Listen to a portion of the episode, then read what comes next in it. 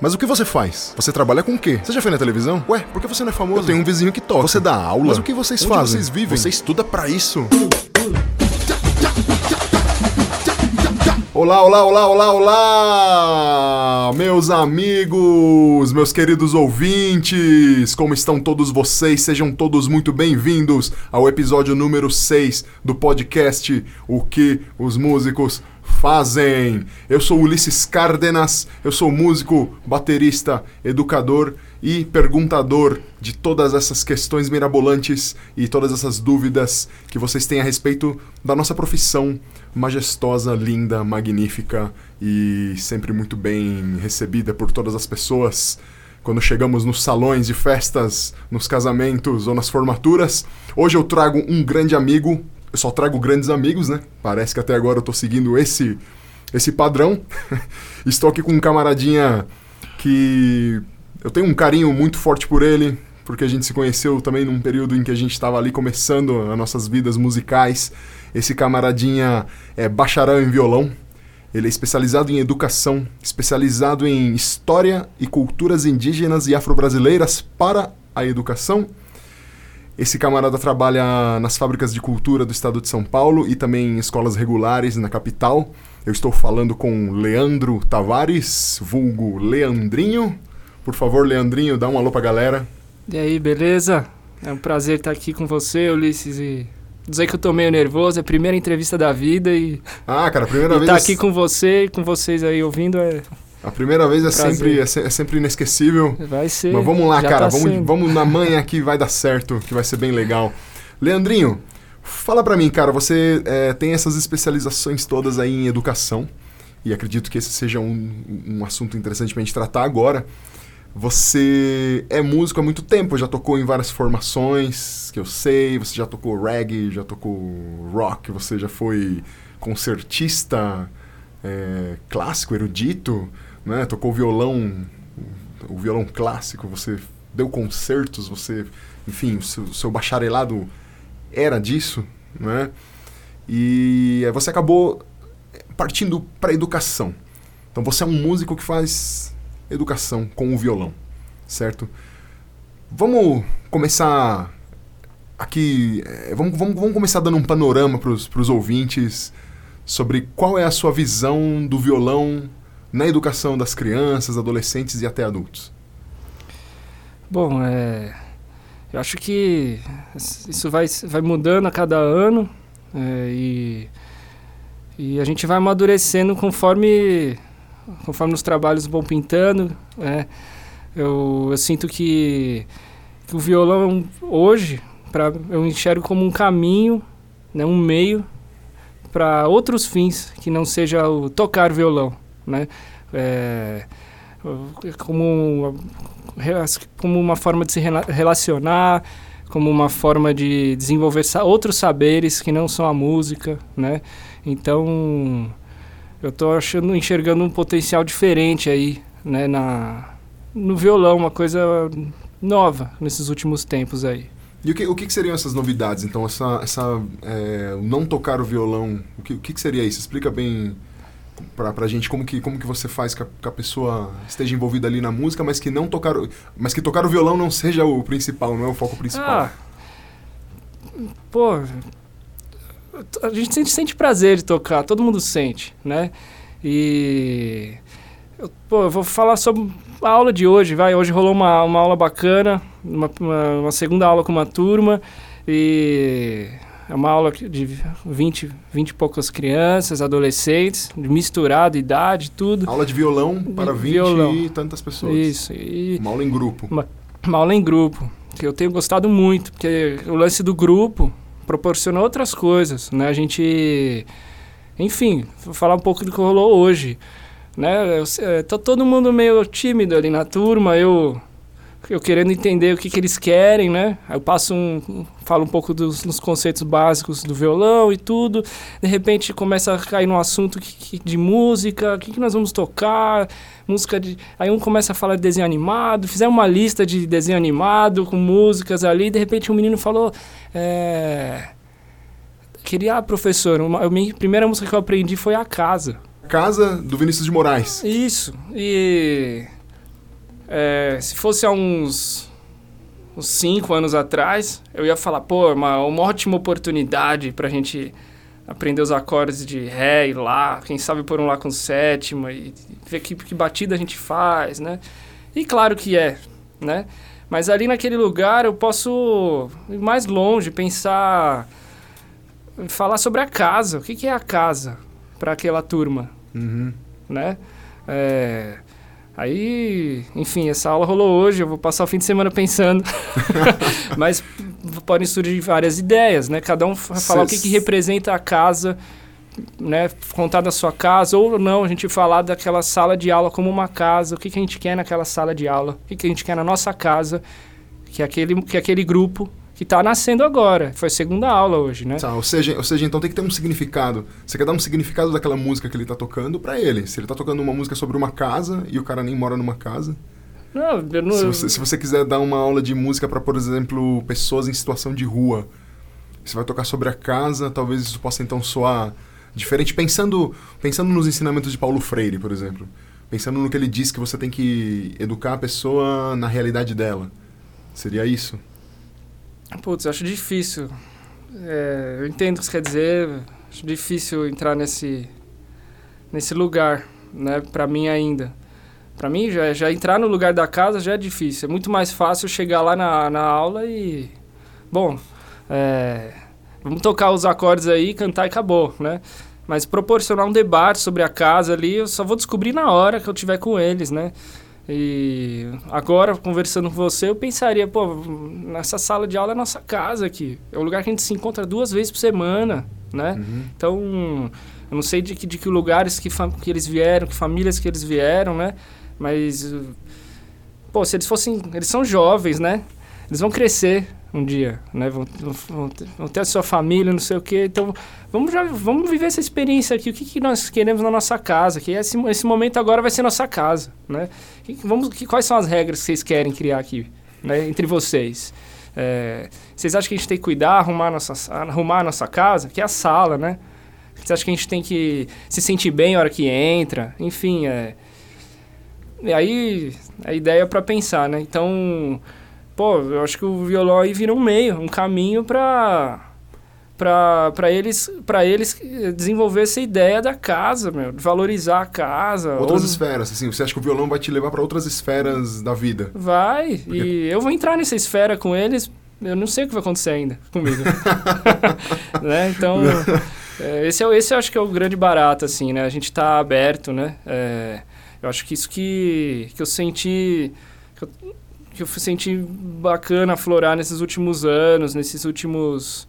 Né, você falou dos cursos que eu fiz ali, esse, esse cursos aí, esse...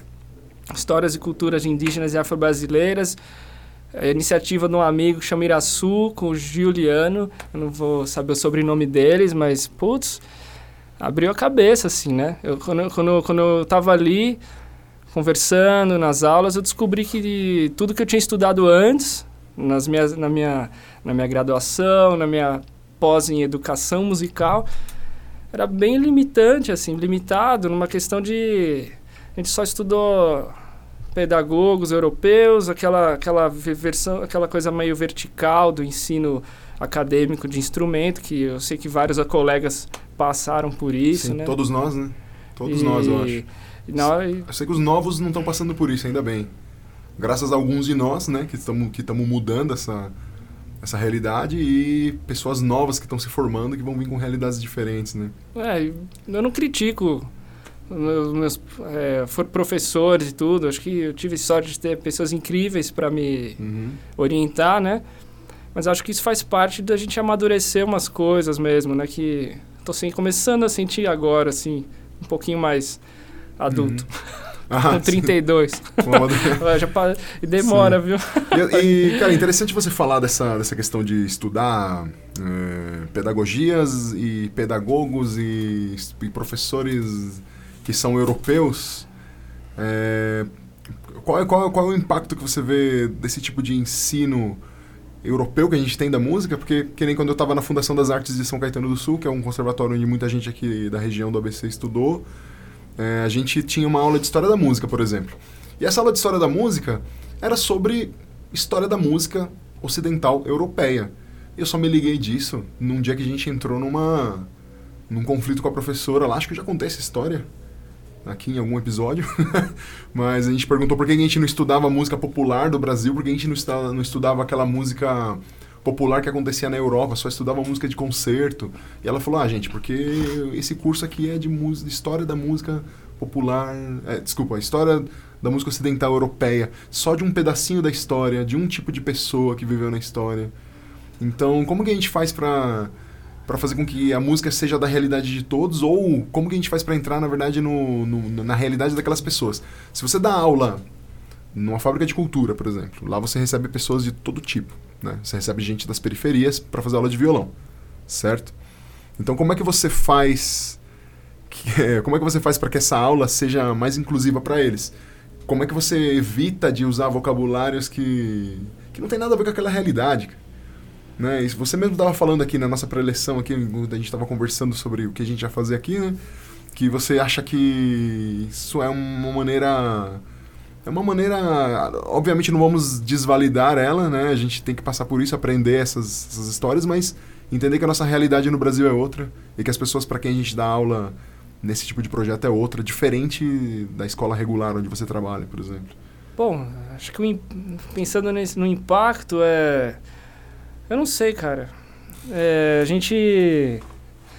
Eu acho que a gente aprende bastante com essa, com essa escola, né? Eu acho que por um momento a gente, a quer, sente um pouco de aversão. Chega uma hora, eu demoro para me. Você falou, ah, tava na, na aula de história da música e eu me liguei que, que aquilo lá era só. Era só. Era meio era só um pedaço, do, não né? era a história da então, música. Eu demorei pra, mundo da música. pra cair essa ficha, eu acho. Aí, e a hora que caiu essa ficha, você fica chocado. Você fala, meu. É, aí você tem que começar, você tem que enxergar isso com bons olhos. Né? Não dá pra pegar ranço, né? Sim, galera, não. dá pra ficar. Então eu tá falo, pô, eu acho que isso daí tem, é positivo em, em, alguns aspectos, a gente tem que aproveitar o que é positivo, mas eu acho que o, o maior impacto que, que gera é que isso acaba. É, não é negando, é apagando. Rola um apagamento de várias outras culturas, ideias que, que são, são super tradicionais aqui, assim, né? Eu vejo... Sim. Pô, eu vejo... Eu tenho contato com, com o mestre de capoeira lá onde eu trabalho, né? E eu vejo o jeito que, que o pessoal... Como é que é o ensino ali, né? Então eu vejo... Tem várias... Pô, quando eu, eu, eu li Rampatebá um pouco, né? Um, quantos griots que já, for, que, que já não... Que, que, que, sabem coisas incríveis só de memória. Quem é? É um, é um africano que... Que, que é um dos poucos que, que tem escrito, né? Ele escreve alguns livros, ele... É, tem até um livro, ele faz uma participação no livro da Unesco, são vários volumes contando a história da África. Meu, uhum. É, onde a gente vai ver isso? Tem que, desculpa, tem que ir caçando essas coisas, sabe? Aí a gente fala, pô, é. Muita coisa, que, e essas coisas aí acho que tem tudo a ver. Essas coisas, essa, esse saber mais da oralidade, né, uhum. do momento ali, tem tudo a ver com, com a realidade do, da, das pessoas, né, que a gente, que a gente chega para dar aula.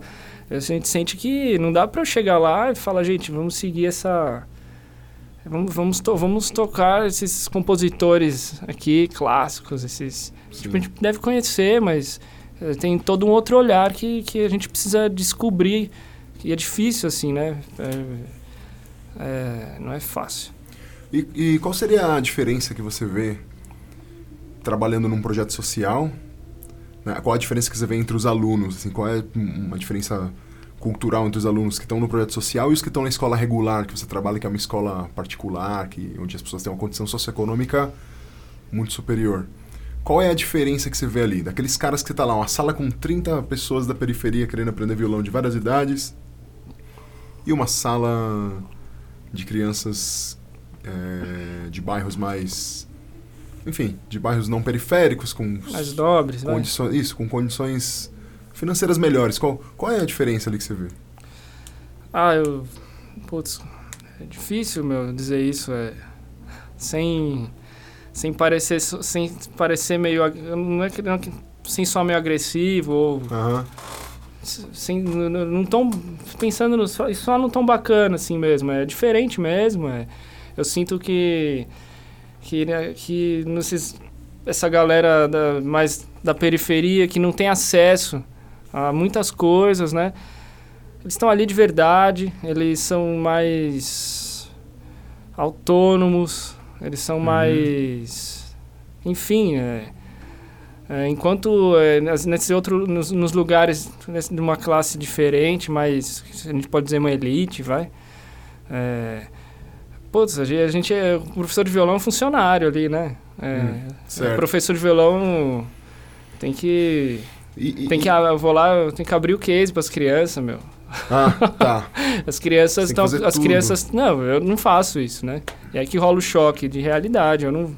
Eu não vou, eu não vou, não vou contribuir para isso, né? Uhum. Sendo que uma coisa que os pais são pais que são outras realidades que eu nem quero ficar pensando, mas são pais que, que, que as crianças têm babá. Então, as crianças não é, não tem autonomia, né? Não, às vezes não, não, não tem aquele, aquele, aquele pensamento. Enfim, difícil de dizer. Tá. eles não. Eles não vão ter uma, um desdobramento mais, mais interessante como as outras crianças, né? E se você reparar na diferença cultural deles musicalmente falando.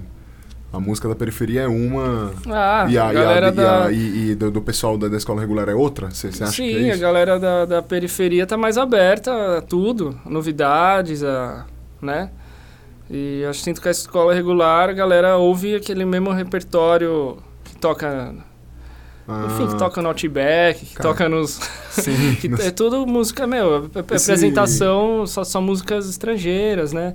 Então. Apresentação de fim de ano é, da, escola, da escola particular. É, músicas estrangeiras. Só, né? Eu, eu consigo, às vezes, pôr o meu dedinho ali, pôr alguma coisa andina, alguma coisa brasileira, latina, né? Mas é, você tem que conviver com isso e às vezes eles, eles têm um. um é, não é um receio, é eles não não quer, não, não aceitam com facilidade uma. Não tem interesse. Tem, eles têm um padrão ali que eles, eles sentem que eles têm que estar nesse padrão para ser, uhum. né? Enfim. Tá, isso, isso, é, isso é uma informação interessante. Apesar, apesar dessas pessoas terem viajado mais, é. terem condições financeiras melhores, elas não consomem é, culturas de outros lugares. As, e as pessoas que estão ali na, na periferia, elas por que, que elas seriam mais abertas a novas ideias? Você acha que tem um fator social ali, uma coisa que faz com que elas queiram ver sempre coisas novas, porque elas não têm realmente acesso a essas coisas, então tudo que vem elas querem absorver. E uma criança talvez de escola particular mais cara, ela vê tudo isso o tempo todo e tanto faz para ela.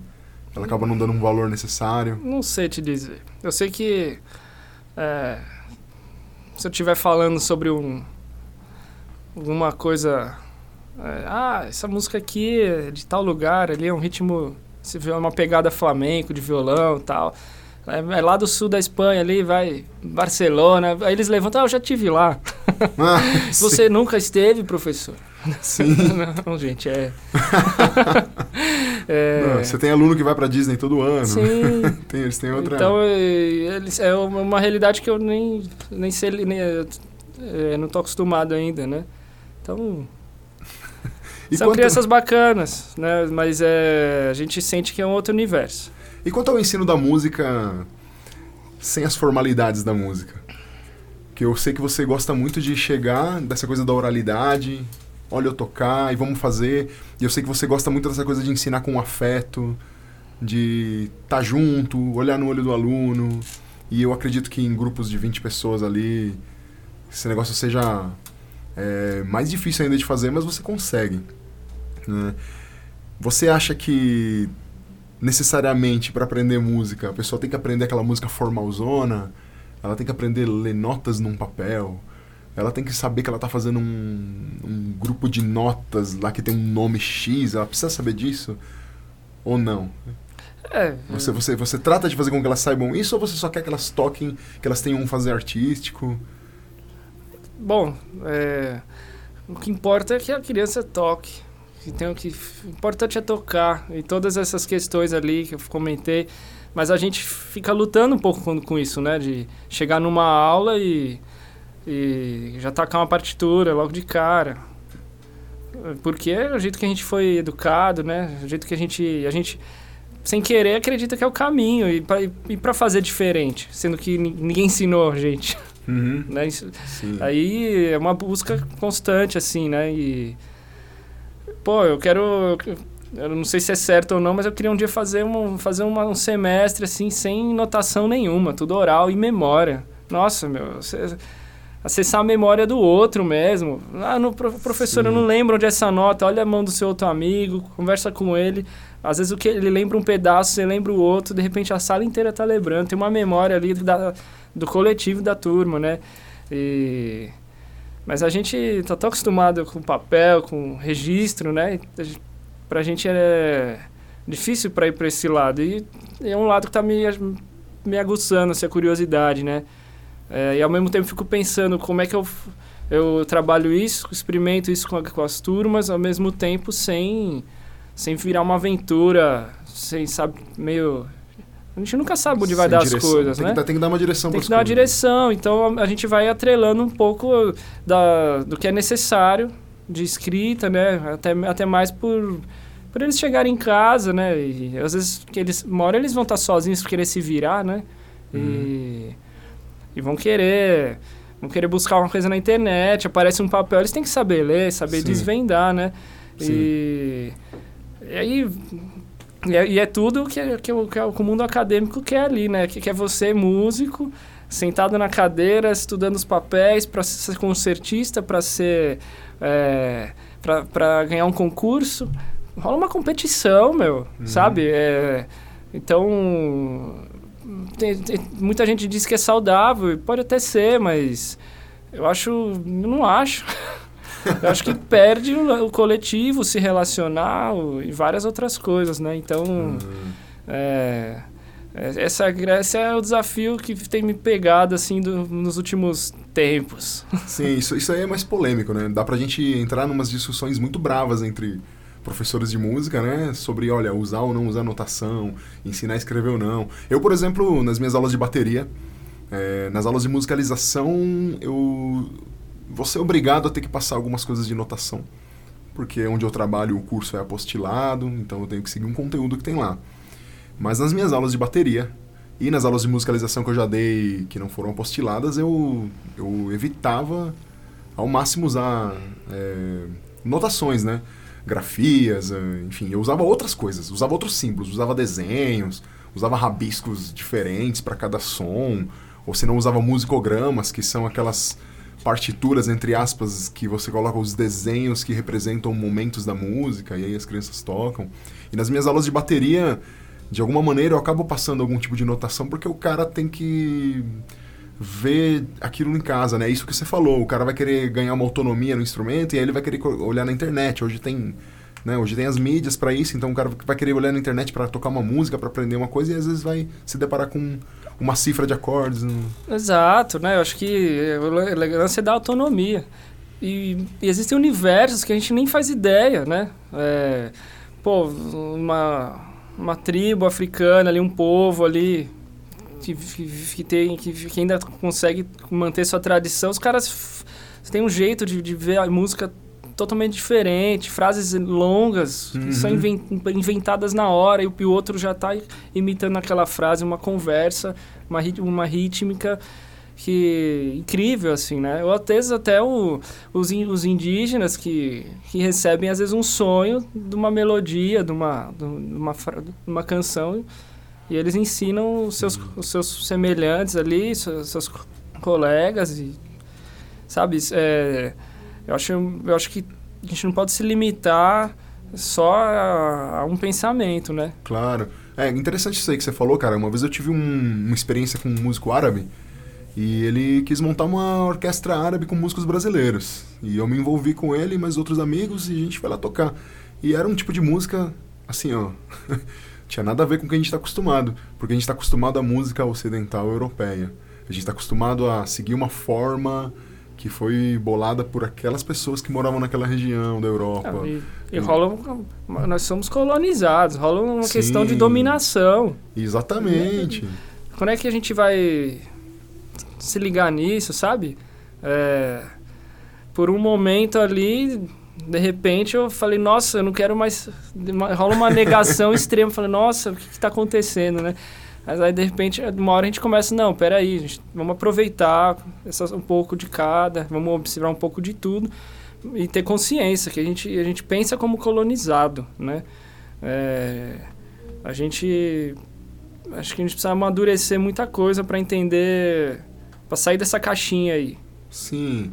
E a gente não só pensa como colonizado, mas aceita sempre os pensamentos dos, dos colonizadores estão ali. É, nem né, se a liga. gente, a gente nem- estuda N, N educadores aí, Kohreuter, Dalcroze, que nem você comentou antes aqui do Dalcroze, pô, o que, que o cara sabe de movimento, o cara é suíço. é, não, gente, não querendo menosprezar, é importante pra caramba. Eu, inclusive, aplico é, método Dalcroze nas minhas aulas, é o que eu uso. Mas existem outros e a gente acaba apagando eles, como você falou. Tem um apagamento da memória, um apagamento de tudo que existe Eu acho que essa e que é coisa- considerado primitivo de alguma forma. Coisa da memória pega forte, viu? Certo.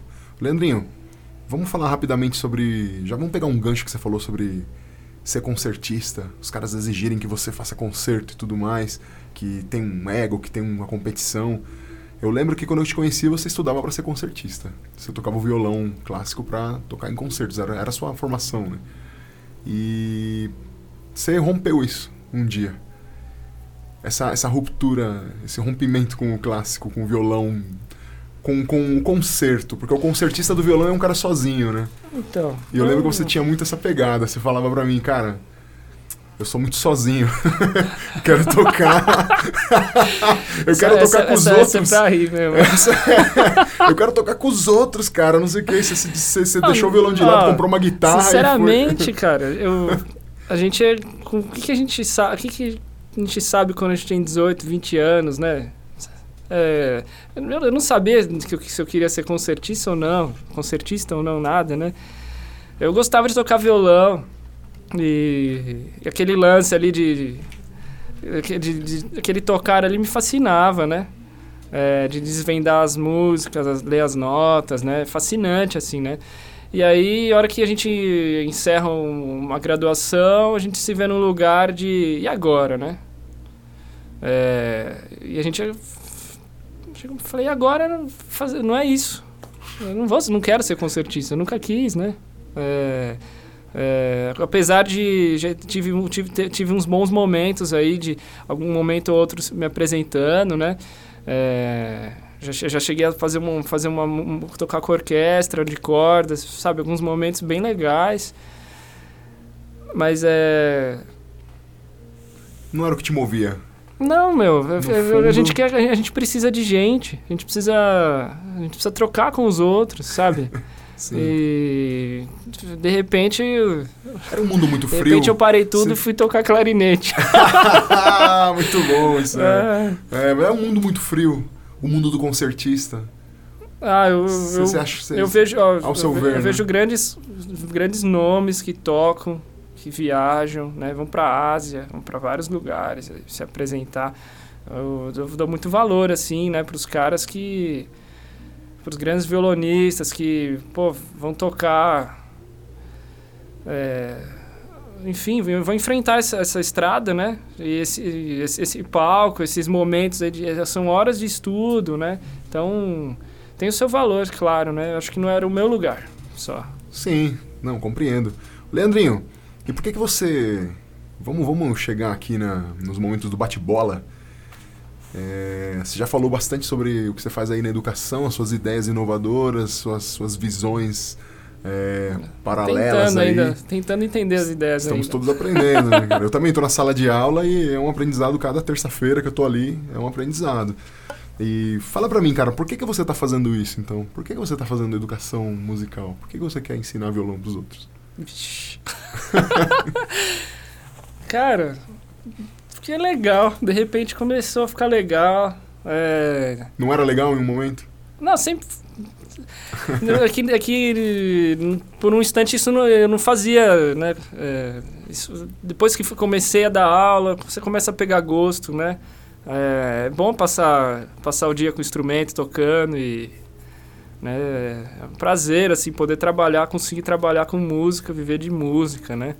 Então, é, acho que eu, eu vi nesse, nesse, nessa área de, de dar aula em grupo, né, individual, que seja, nessa área de, de trabalhar com educação, uma coisa muito legal prazerosa e inesperada, né? A gente, cada, cada mês, a gente lida com uma situação diferente e a gente está sempre aprendendo, né? Está sempre em movimento. E por que, que você não desiste de fazer isso? Ah, não tem mais volta. é, é, ah, porque. Claro, né? A gente tem, tem momentos que a gente está cansado, né? Mas. É, a gente, de repente, vira um desafio. Você quer. Aparecem umas questões. Que, que nem questões que a gente está conversando hoje, né? É, eu sei que daqui dois, três anos vão ser outras questões e a gente eu quero ver de onde isso vai dar. Muito bom. É, indica aí um som pra galera, então. Indica uma coisa que você está ouvindo, algo que você gosta, uma música. Bom, eu tô aqui no, nos estúdios Labituca e primeira vez que eu venho, e de repente eu, eu vi um, um Wood ali encostado ali, cara. É, para quem não sabe, é um, é um, instrumento árabe, é um, uma espécie de um alaúde. É o pai do violão? Ah, tem, tem muitas... São, são, são, da, são, são parentes ali, hein? E eu lembrei na hora de um, de um, de um, cara que toca oud bem conhecido, ele chama Nasser Chama. Nasser Chama. E ele tem uma música que chama Baghdad Nights. Baghdad Nights. É... Bom, eu acho fascinante. Muito bom. Então fica aí a dica para vocês, galera. Escuta aí o Baghdad Nights.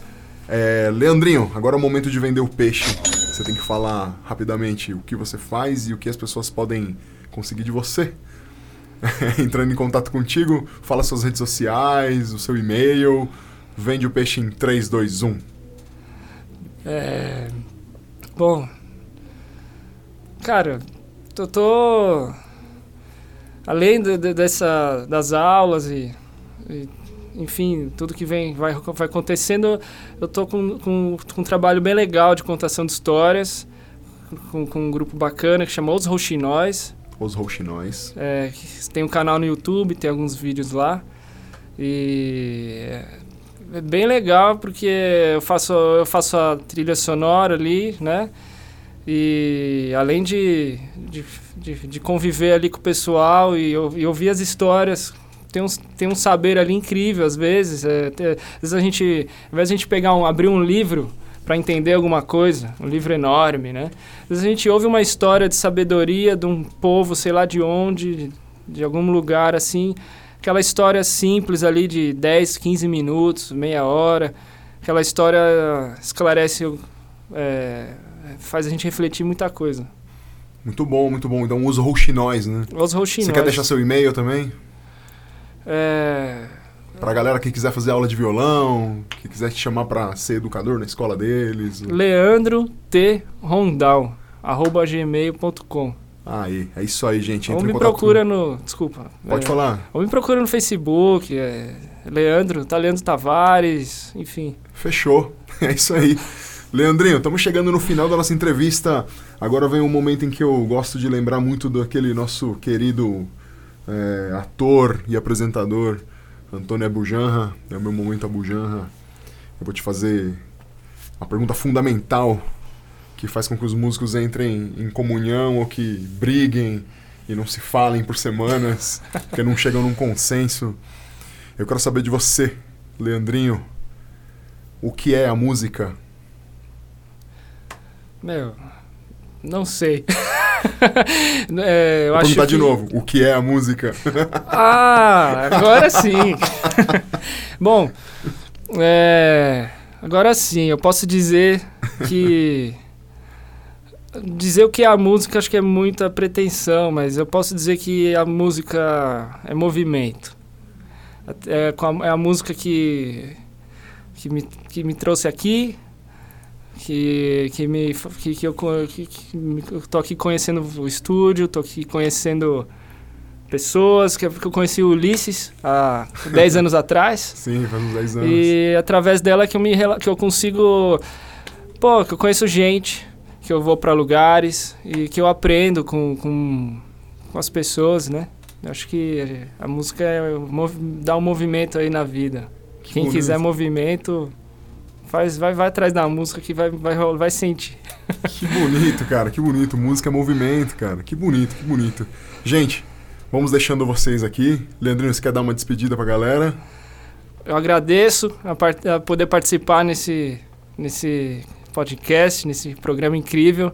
Tá do lado do Ulisses, tá no, no, nos estúdios aqui. E eu desejo que, que isso role muito. Que venha muitas pessoas nessa mesa aqui, ó. Essa mesa redonda. Vocês não estão vendo, mas. É, muita gente vai vir aqui. Legal. Legal, também espero. Gente, muito obrigado. Eu sou Ulisses Cárdenas. Vocês podem me encontrar no Instagram, é, na arroba ulisses.cardenas.drums. Vocês podem me encontrar no Twitter, Cardenas Drums, ou no Facebook, Liche Cardenas, tudo junto. Chega lá nas redes, curte. Curte também o canal do Labituca, Labitu é Estúdios Labituca, lá no YouTube. Dá uma inscrição lá, inscreve lá, coloca o sininho, dá a curtir, todo esse negócio e para fortalecer o canal e para que a gente possa trazer mais pessoas aqui para falar mais sobre esse assunto que vocês gostam tanto. Muito obrigado. Tchau. Este programa foi gravado no estúdio Labituca. Produção, edição e direção Pedro Zaluba e Mauro Malatesta. Pauta Ulisses Cárdenas. Façam música, não façam guerra.